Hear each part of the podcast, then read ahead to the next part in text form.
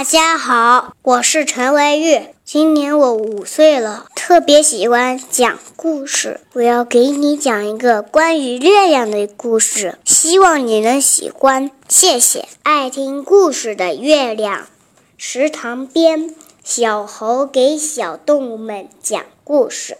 月亮也来听，听到好笑的地方，月亮脚一滑，掉到池塘里去了。池塘里的水。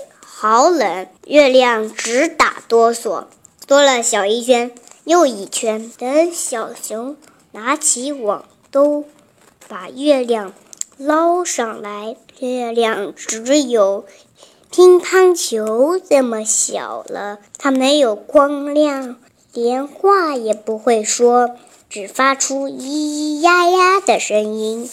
没有月亮的天空好黑呀，小猴。看见月亮小小的样子，他说：“我来讲个故事给他听吧。”小猴讲起故事来，一个故事讲完，大家看见月亮像苹果一样大了呀！